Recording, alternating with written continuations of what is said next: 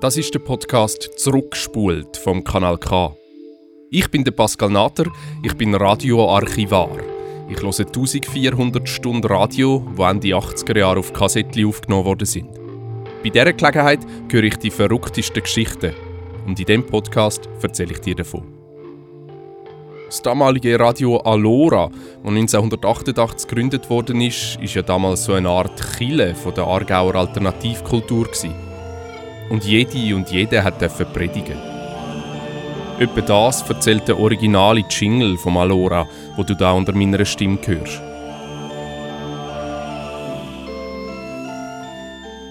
In dieser Folge geht es um die Aargauer Punkbewegung, beziehungsweise um ihren plötzlichen Stillstand. Radio Alora. Auf 101,5 MHz. Episode 3 aus der Garage in Kapitalismus. Kanal K. Das Gast bei mir ist der Wolfgang Bortlik. Er ist heute Schriftsteller und schreibt Krimis oder Fußballgeschichten.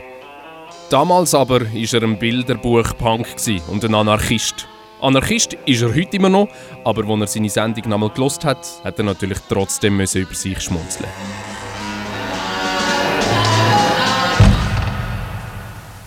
Die Garage ist geschlossen. Ein alter Mann erzählt uns jetzt aus seiner Jugend, wie das alles angefangen hat mit der neuen Musik im Aargau. Das ist eine Sendung, die nicht für CD-Freaks und für Instrumentendeppen ist, auch nicht für Hagelseppen und für Foxbuben. Es ist eine Sendung für alle ehrlichen Menschen. Ehrliche Menschen. Aber in der Musik ist damals völlig klar, was ehrlich ist. Jede und jede, der drei Akkorde hat können spielen, hat seine Klampe verpackt und hat losgerotzt. Das sind Bermuda Idiots mit Bonanza. Ich bin der Bölke, der Schlagzeuger von dieser Gruppe und ich erzähle euch jetzt die geheime Geschichte von der Aarauer Musik. So tönt die Sendung vom Bölke 1988. Die Garage ist geschlossen, hat sie geheißen. Und die Garage an und für sich ist natürlich auch so eine Art Kille vom Punk in den 80er Jahren. Ja, ich äh, bin der Wolfgang Bortlik. Äh, in Aarau kennen mich die meisten Leute noch als Bölke. Das ist mein Übername. Ich äh, lebe aber jetzt schon seit 1993 äh, in Basel und Umgebung. Ich bin aber in Aarau die Schule, habe Matur gemacht und bin dann später wieder hier gekommen. Habe den Alpenzeiger mitbegründet und äh, Erklär noch schnell den Alpenzeiger. Der Alpenzeiger war eine Zeitschrift, die 1975 entstanden ist, äh, von einer anarchistischen Gruppierung herausgegeben. Eine klassische Alternativzeitung, die sich dann über die Bewegung 1980 und so umgewandelt hat in ein kulturelles Kampfblatt, in einem Punk-Fanzine, aber alles Mögliche. Avantgarde halt einfach. Äh, Rebellion und Provokation. Und aus dieser Postille, ähm, Alpenzeiger, hat der Bölke auch in seiner damaligen Sendung vorgelesen. Und zwar gehen wir direkt zu einer Stelle, wo er eine Art Abrechnung macht mit dem Synthesizer Geflickerflacker von damals. Ja, ja, die Blütezeit ist vorbei. Ende Dezember 1983 muss man im Alpenzeiger Folgendes lesen. Jetzt wird endgültig aufgehört mit all diesem sündige Flickerflacker. Die ganze Scheißmaschinerie könnt ihr einpacken. Eure Sequenzer, Phantomspeise, BX3000, BX4000, eure Krakatau-Imitatoren, mit denen ihr einen Vulkanausbruch simulieren könnt und dabei ist nur Asche, Asche, Asche. Die Maschine könnt ihr einpacken, die Geräusche für die 80er könnt ihr abstellen, ihr Pseudo-Ingenieure, ihr Dumpftechnokraten. Keinen künstlichen Ton mehr, solange es in euch so arschfinster, lautlos, eiskalt ist. Habt ihr nicht bemerkt, was ihr angestellt habt mit der Musik? Langweilig ist es geworden, kopflastig bestenfalls, man sitzt wieder in den Konzerten, schwarz in schwarz, wie in einem Tunnel um 12 Uhr mitternachts mit einer Sonnenbrille. Dieses Gefasel für Eingeweihte, das der Umgang mit der Maschine mit sich bringt, diese Grabesstille, selten unterbrochen von einer müden Stimme, die nach einem Küppli verlangt. Heiland Arsch, weg damit. Und der Sound von dieser Sprache hat mich fasziniert. So etwas habe ich noch nie gehört. So eine Art Hochglanzheftli schreiben, aber mit Punk-Attitude und irgendwie aus dem Schweizer Mittelland. Als allererstes habe ich den Wolfgang Bortlik natürlich gefragt, ob er sich überhaupt noch mag erinnern an seine damalige Sendung. Stimmt, ich habe das einmal gemacht, diese Sendung. Also ich bin schon länger mit dem Gedanken an so eine Sendung schwanger gegangen, so ab 1988 ja, und Juni 88, das kommt hin. Ja. Das ist ein bisschen aus einer Frustsituation, das merkt man an meiner leichten depressiven Stimme. ich bin da ziemlich frustriert gewesen. Ich weiß eigentlich gar nicht genau wieso, aber es ist halt einfach alles ein bisschen so. Die Euphorie ist verflogen gewesen, also Punk-Euphorie oder die, die jugendliche Begeisterung an der Musik, der drei Akkorde ist irgendwie ein bisschen verloren gegangen auch bei mir, auch bei den Bermuda Idiots, obwohl es die dann noch zwei Jahre gegeben hat. Und aus dieser leicht melancholischen Grundstimmung hat es diese Sendung gegeben. Aus der heutigen Perspektive tönt es fast ein bisschen schräg, dass du sagst, Perspektive von einem alten Mann auf seine Jugend. Ja, das war ein Witz. Ich bin, wo Punk aufkam, ist schon 25 gewesen. Also ich bin eigentlich nicht die Generation die da mit 16, 17 sich Igeli-Frisuren geschnitten hat und daheim eine Mami verrückt gemacht hat. Also wir haben schon in Wohngemeinschaften gelebt. Ich habe schon eine studentische Karriere hinter mir gehabt. Ich bin politisch gewesen, links und alles. Also das ist äh also Bermuda Idiots sind ja die Leute, die dort gespielt haben, sind alle in meinem Alter gewesen. Wir sind so eine Art äh, älteren Ersatz für viele von diesen Jugendlichen. Und die älteren Pflichten haben ihr wahrgenommen? Ja, also soweit das gegangen ist, ja. Also, wir haben die, die jungen Bands haben zum Teil in unserem Übungsraum dürfen üben. Wir haben die mitgenommen. Wir sind ja mit der Bermuda in jetzt zehn Jahren in der ganzen Schweiz umgereist und an jedem Hund verlocht und in jedem besetzten Haus und in jedem schimmligen Keller haben wir gespielt und zum Teil haben wir dann halt einen Bus gemietet und haben zwei, drei andere von diesen jungen Bands auch mitgenommen. Doch, ja, also wir sind gute Eltern gewesen. Eltern ohne Igeli-Frisur. Und um Frisuren geht es auch in diesem Ausschnitt. An einem Konzert von den Djibouti Tigers, es war Ende 78, im Täfeli-Keller in Aarau, hat es mich bekommen, wie eine Vision. Nach der dritten oder vierten Nummer, wo mir die Füße endgültig eingeschlafen sind, bin ich gegangen. In zwei Etappen habe ich mir dann im Salon Louis in der Pelzgasse die Haare schneiden Am Schluss habe ich ausgesehen wie der Dieter Meier der Yellow Meyer. Der sieht heute immer noch so aus. Nur ist er eben jetzt bei Yellow und nicht mehr wie zu dieser Zeit bei Fresh Color. Fresh Color, das ist die erste Punkgruppe hier in der Umgebung. Der Yellow Meyer taucht immer wieder auf. Ist das irgendeine Art Nemesis? das ist ja, ich glaube, in dieser Zeit meine Nemesis gewesen. Ich weiß, ich habe keine Ahnung mehr, wieso. Ich, ich mag ihn heute noch nicht so obwohl er wahrscheinlich ein relativ umgänglicher Typ ist, aber er ist für mich so eine, ein bisschen unangenehmer, ich mag ihn einfach nicht, das, ist, das hat keinen rationalen Grund. Ist er vielleicht die Verkörperung von der Vereinnahmung, der Kapitalismus? Ja, könnte man sagen. Er ist eigentlich ein cleverer Typ und äh, aber mir hat er zum Beispiel auch die Musik nie gefallen, also was er mit Yellow gemacht hat. Und aus dem ganzen Techno-Zeug habe ich mich frühzeitig ausgeklinkt. Also das ist von dem her ist die Sendung eigentlich fast ein bisschen prophetisch gewesen, weil 1990 ist dann einfach bei mir Schluss gewesen, oder? In der Sendung von damals geht es ganz häufig um das Gefühl, dass irgendetwas aufgebaut worden ist, wo jetzt dann zwingend wieder muss kaputt gehen. Vielleicht liegt das daran, dass der Wolfgang Bortlik halt ein Anarchist ist. Er ist übrigens ein guter Freund von Wenzel Haller, wo zu Aarau am Killenplatz die alternative Bar ohne Konsumzwang, die Garage, führt. Die Bar-Garage hat es aber damals noch lange nicht gegeben. Also wenn der Bölke von einer Garage redet, dann meint er die Garage an und für sich. Also so eine Art versiffter Freiraum. Aber zuerst geht es jetzt nochmal als Aufbauen, ganz am Anfang. Ab 1979 ist es nämlich auch im Aargau und in Aarau losgegangen. Zuerst im Mai 1979 das sagenumwobene Susie and the Banshees Konzert in der Kantonsschule Baden. Im Dezember hat es das erste von insgesamt drei oder vier noch mehr sagenumwobeneren Albenzeige so Arenen gegeben. Im April 1980 ist im Täfeli Keller in Aarau das großartige Punk in der Provinz Festival gsi. Angekündigt die Liars, Crazy, Shit X, Fresh Color. Dazu hören wir jetzt, was der Alpenzeiger-Korrespondent Donald Dagfly geschrieben hat. Scheiße, wo ist das Zeug? Gott verdammt, das ist überhaupt nicht. Ich bin überhaupt nicht organisiert. Punk in der Provinz. So, das war's nun also. Das erste richtige Punk-Konzert in Aarau.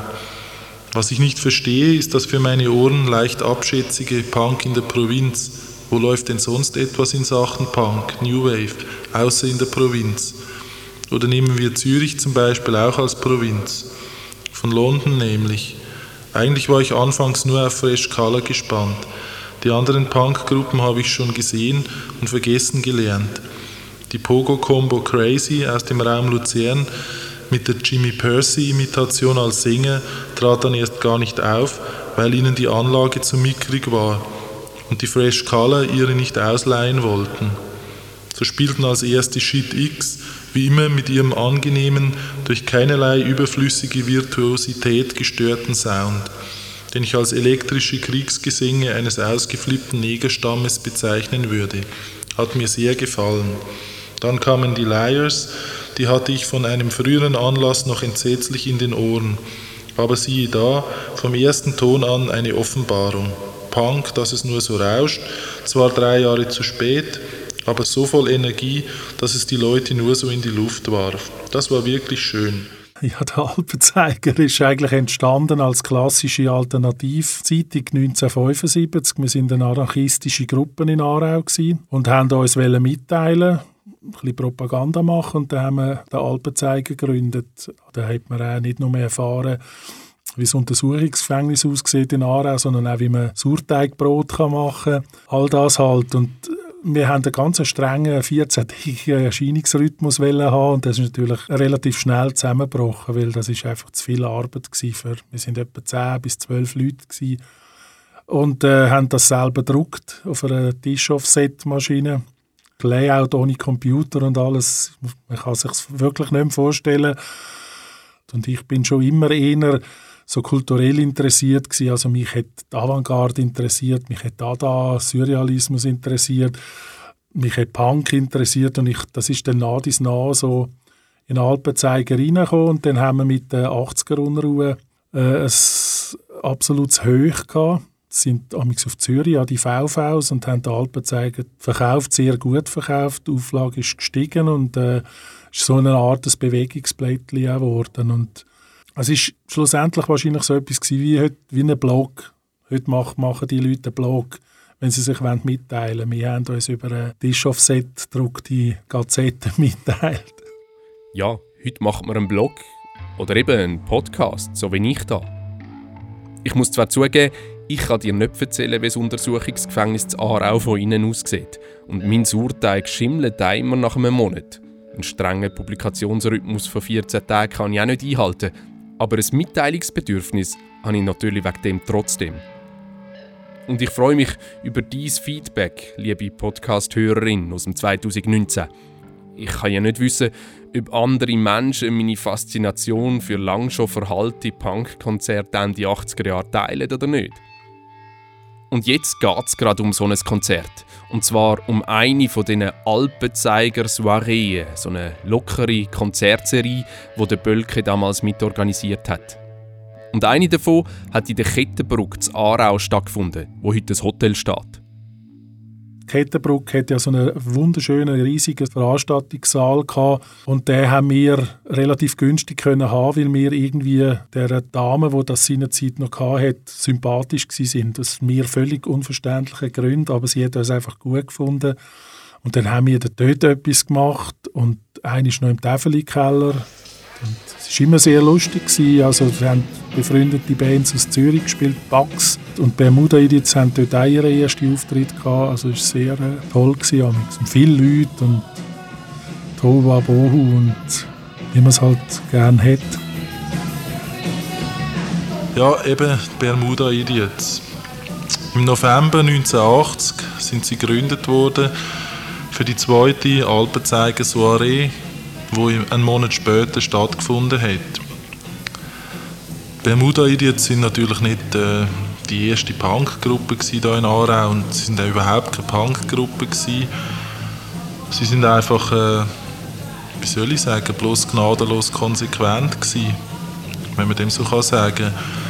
Sie sind nie aus der Garage rausgekommen und aber man muss in der Garage bleiben, wenn man etwas von sich haltet.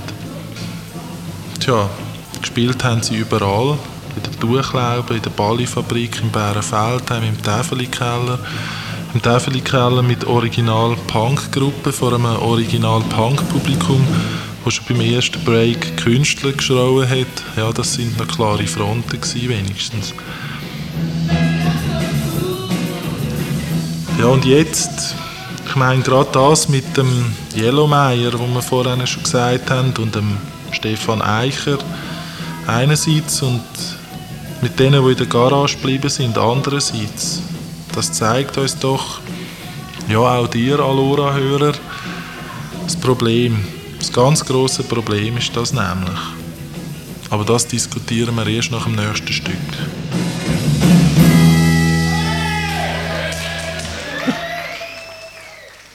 Das ganz große Problem hat gelauert, irgendwo versteckt hinter dem Punk. Ja, das, die Vereinnahmung, das ist äh, wahrscheinlich, äh, bin ich da aber ein bisschen zu panisch gewesen. Also Punk hast du ja nicht können vereinnahmen. Also Eicher und Meier, wenn ich jetzt die als, als kommerzielle Künstler anschaue, die haben ja etwas ganz anderes gemacht, wo sie kommerziell geworden sind.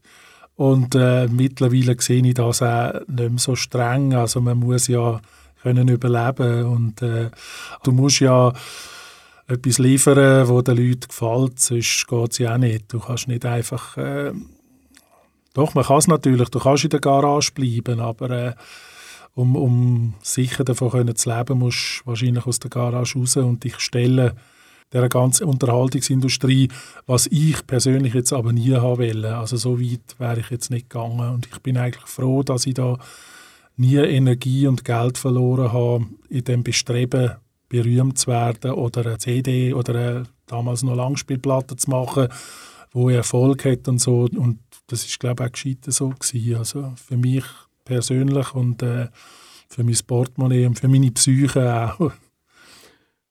Vom Kapitalismus muss man nicht unbedingt vereinnahmt werden, aber mindestens von der bürgerlichen Lebensform. Ja, das ist ja, ich, ja, natürlich. Also, ich muss dazu sagen, also, als ich die Sendung aufgenommen habe, habe ich gewusst, dass ich Vater werde.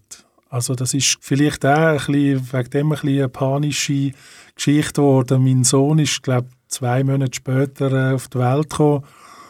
Und das ist mir dann schon klar gewesen, dass sich ganz viele Sachen bei mir jetzt werden ändern. Und das wahrscheinlich eine bürgerliche Existenz droht. Ja, droht kann ich schon sagen. Wir, wir haben dann noch weiter in einer Wohngemeinschaft in Rupperswil im Kosthaus gewohnt und äh, es ist dann einfach, ich bin dann erst 1993 auf Basel gezogen, wo das zweite Kind unterwegs war und ist klar, also mit, wenn du zwei Kinder hast, muss irgendjemand Geld reinbringen. Bei uns ist es dann halt so gewesen, dass meine damalige Frau, die ist Medizinstudentin gewesen, also ist Ärztin geworden, und ich bin so ein erfolgloser Buchhändler, Es ist klar, wer ist arbeiten und wer ist daheim geblieben. Und so bin ich halt immer äh, bei den Kind und sie ist arbeiten und das ist äh, eigentlich ja, fast ein anti, ein, ein nicht bürgerlicher Entwurf. Von dem her habe ich mich noch so ein bisschen retten von dieser totalen Verspießerung.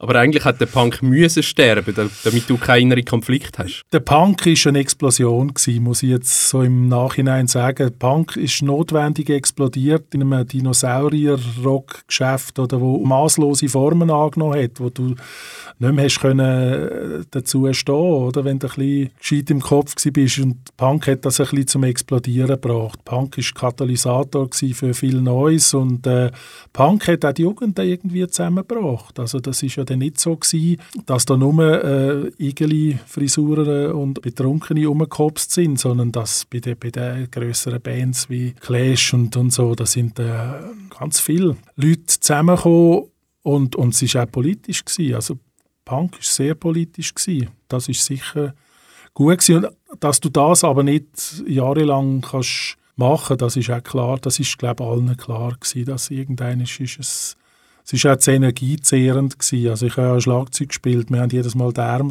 da, wie blöd, also nach der Konzert. Am Untergang ändert auch ein einschneidendes Ereignis in der Kulturlandschaft Aarau, nicht nämlich der Betrieb von der Märzfabrik. Auch wie das alles abgelaufen ist, ist ein deutlicher Indikator für den Niedergang gewesen. Im Herbst 83 wird auf Anregung von der Stadt, von privaten Fabrik an der Bahnhofsstraße zur Verfügung gestellt. Ein Verein kann die Fabrik für ein halbes Jahr mieten und äh, aus dem Ganzen wird dann das nachgelassene Aarauer AJZ.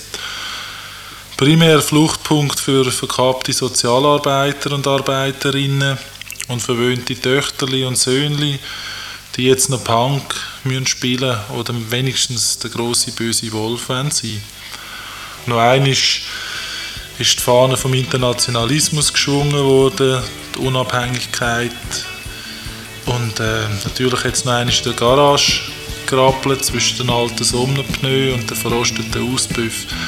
Das sind Bermuda Idiots mit dem Bölke als Sänger und du wirst belohnt, wenn der Text los ist. Used to hate the rich folks, had a bad, bad complex. At least the rich folks, they told me so. Used to hate capitalism, used to hate imperialism. But at some point, my tear ducts ran dry. I kissed that little rich girl behind her father's back, behind her mother's back, on the back seat of the car. Ja, das war meine kurze Karriere als Sänger. Sehr lustig. Ist das auch schon in angesichts vom Vaterwerden geschrieben worden? Ja, das ist ein Sportstück, das haben wir nie aufgenommen. Das könnte schon, also es war in dieser Zeit rum. Gewesen. Wobei meine Frau, die damalige Frau, war keine Little Rich Girl. gewesen. äh, ich mag mich nicht, ah, das ist super, also ist ein guter Text, schönes Stück, ich mag mich nicht mehr daran erinnern. Das ist der Podcast Zurückgespult mit Archivaufnahmen aus dem Sendearchiv vom Radiokanal K.